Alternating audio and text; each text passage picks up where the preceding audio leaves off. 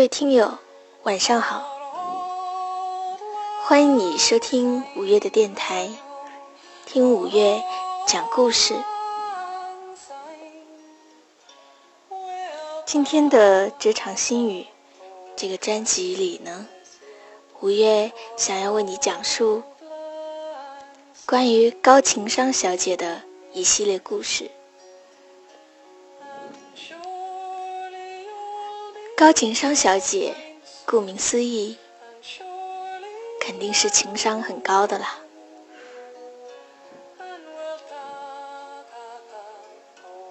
高智商难得，高情商同样也很难得。那么，情商这回事有没有可以后天养成的方法呢？答案当然是肯定的。五月也希望通过高情商小姐的这一系列的故事与经历，让你在听故事的同时呢，也能学到一些有用的经验，或者有一些启发。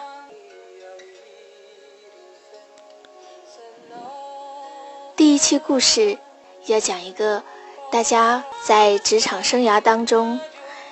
难免都要面对的一个问题，那就是从一家公司里面离职。你也许会问，离职这件事情很简单呀，公司都有一套既定的章程，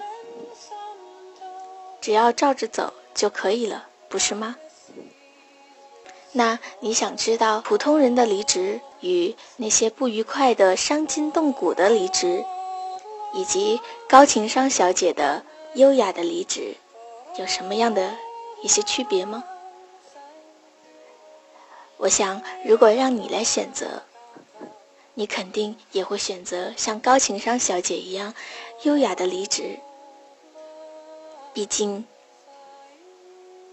山不转水转，而且同在一个行业里边。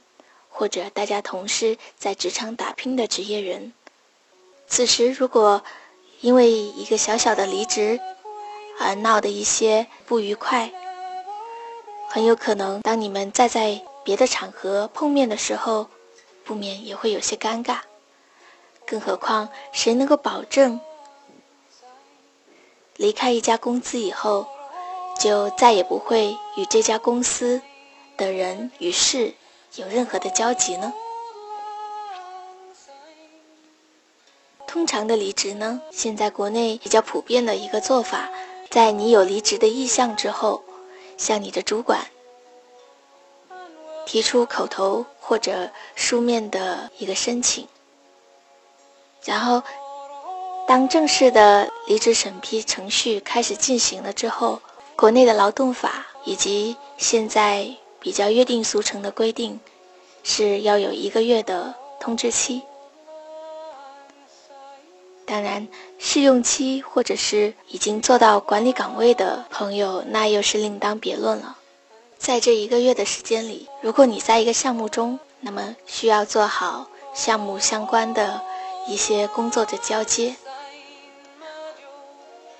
如果是别的岗位，当然也会有对应的章程。假如你的岗位本来是有别的同事作为 backup，那么可能交接起来会轻松一些。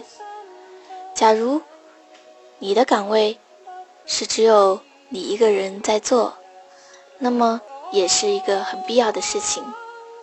普通人的离职当然就是按部就班的走完这些流程了，然后在离职的那一天，可能行政会要求你。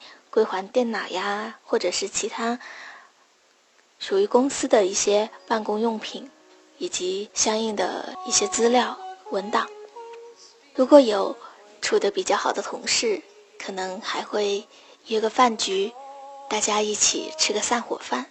有时候同事甚至不会打听你的下家是在哪里的来去，似乎只是公司这个小小的湖面上的。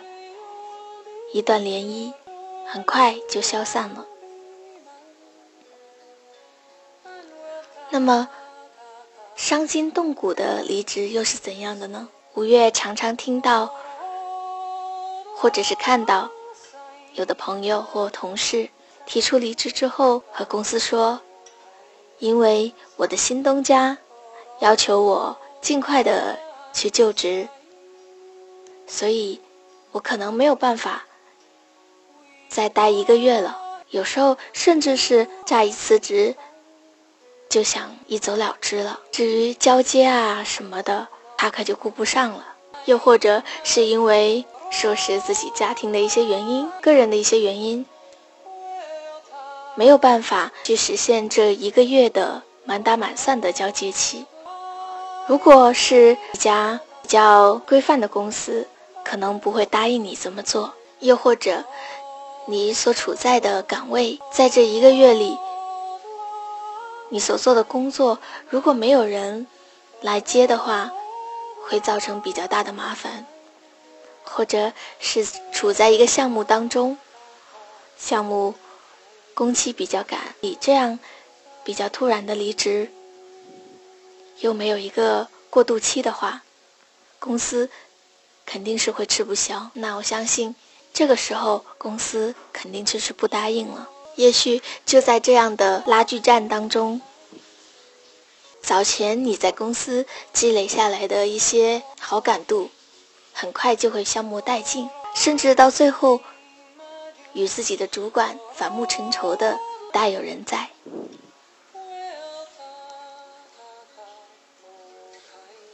说回高情商小姐，高情商小姐的她的高明。就体现在不仅是像像普通的员工一样，按部就班的走完了标准的离职流程，而且他的工作表现并没有因为就要离职这件事情而有所懈怠，该做的事情还是漂亮的做好，回复客户的邮件依然是那么的准时高效。和同事以及上级的相处，与平时也没有什么两样。出于保密原则，虽然高情商小姐答应了主管不过早的泄露她的离职意愿以及下一家公司的去向，但是在公司的官方宣布出来了以后，她就开始积极的参与到为他的。替补人选进行工作交接以及相关的培训，这些工作当中了。对于来与他交流一些心得，或者是因为觉得他即将离职而悄悄的过来找他打听一些事情，或者想要与他一起抱怨一下现在的公司、现在的领导。这样的同事都有。然而，高情商小姐是怎么对待这些情况的呢？对于来找她的人，高情商小姐总是微笑以对。在工作时间，尽量只回答与工作相关的事情。在私底下的谈话当中。很耐心地听了同事的抱怨，然而他并不参与这位同事的抱怨，而是仔细聆听之后，帮他提炼了一下这一通抱怨的几个要点，委婉地提出来自己的看法，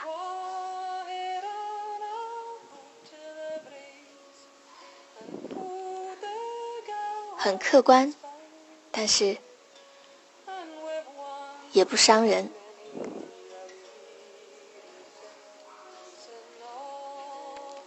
有时候，同事怨气冲天的时候，高情商小姐反倒还好好的劝慰了一番。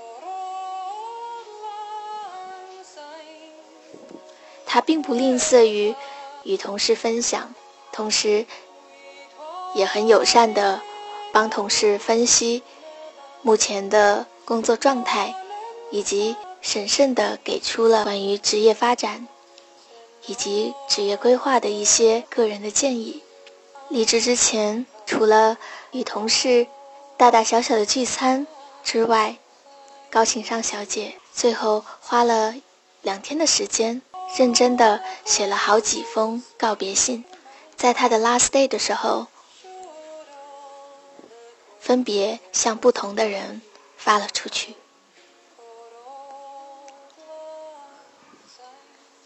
一封是给他的上级，感谢领导对他的支持以及培养，表达了对公司的感激以及良好的祝愿。一封写给曾与他并肩作战的同事，信件当中回顾了。曾经一起共同奋斗的日子，大家一起经历过的一些重大的事件，把每一位与他工作过、相处过的同事的优点，都一一点了出来，表达了对他们的不舍，在祝愿大家都有更美好的前程的同时，留下了自己的个人的联系方式，在信件中告诉大家，暂时告别了这一家公司。但是这只是在工作上的一个变迁，在之后的生活中或者今后的职业生涯当中，还是希望能与大家保持联络。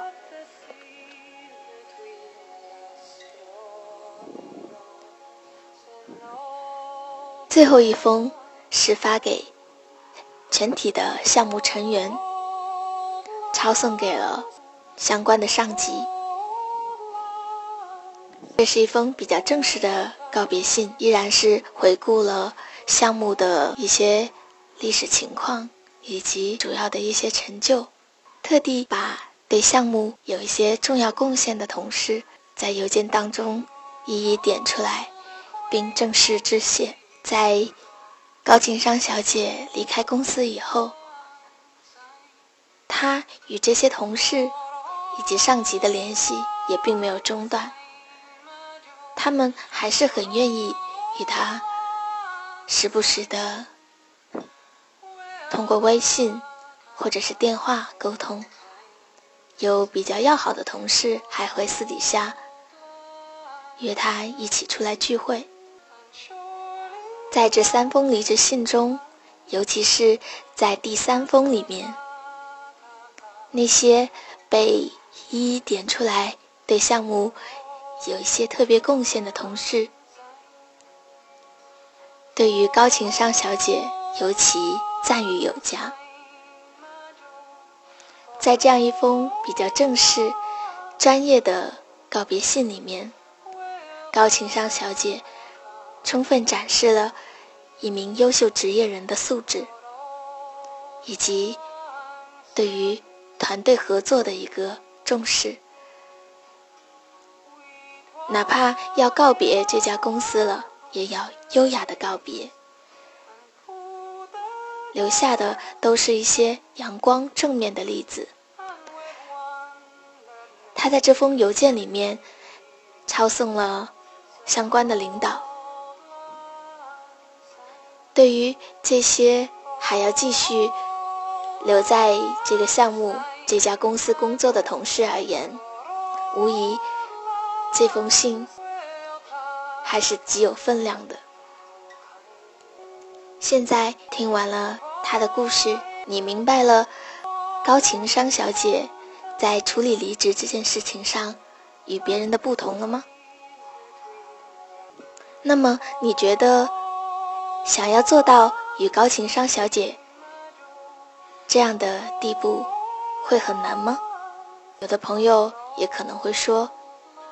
谁都不想把整件事情闹僵呀，但是有的时候，新东家就会迫切的要求你赶紧的去就职，而你又不想失去这个好机会，就只好得罪一下老东家喽。至于项目的进度啊这些，我也是出于无奈，也不能顾及了。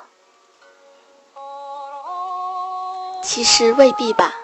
假如新东家真的是那么需要你，那么你应该是可以好好的跟他协商的。相信每个人事先都会对此有一定的概念，再去和新东家商谈的时候，就应该要把这个作为一个考虑的因素。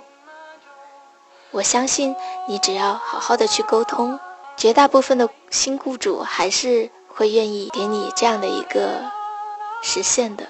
你看。最棘手的问题，只需要你事先想的周全一些，处理的周全一些，其实也不难实现。那么现在你还会说要做到像高情商小姐那样的优雅的告别很难吗？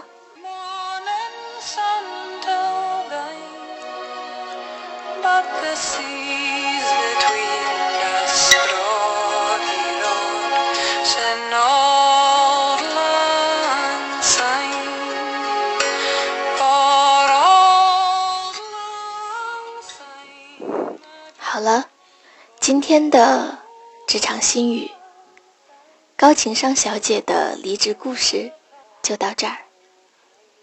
五月下一期继续为你讲述高情商小姐系列的故事。还想知道高情商小姐在职场生涯当中还有哪些值得借鉴的经历吗？下一期我们再见。time for all.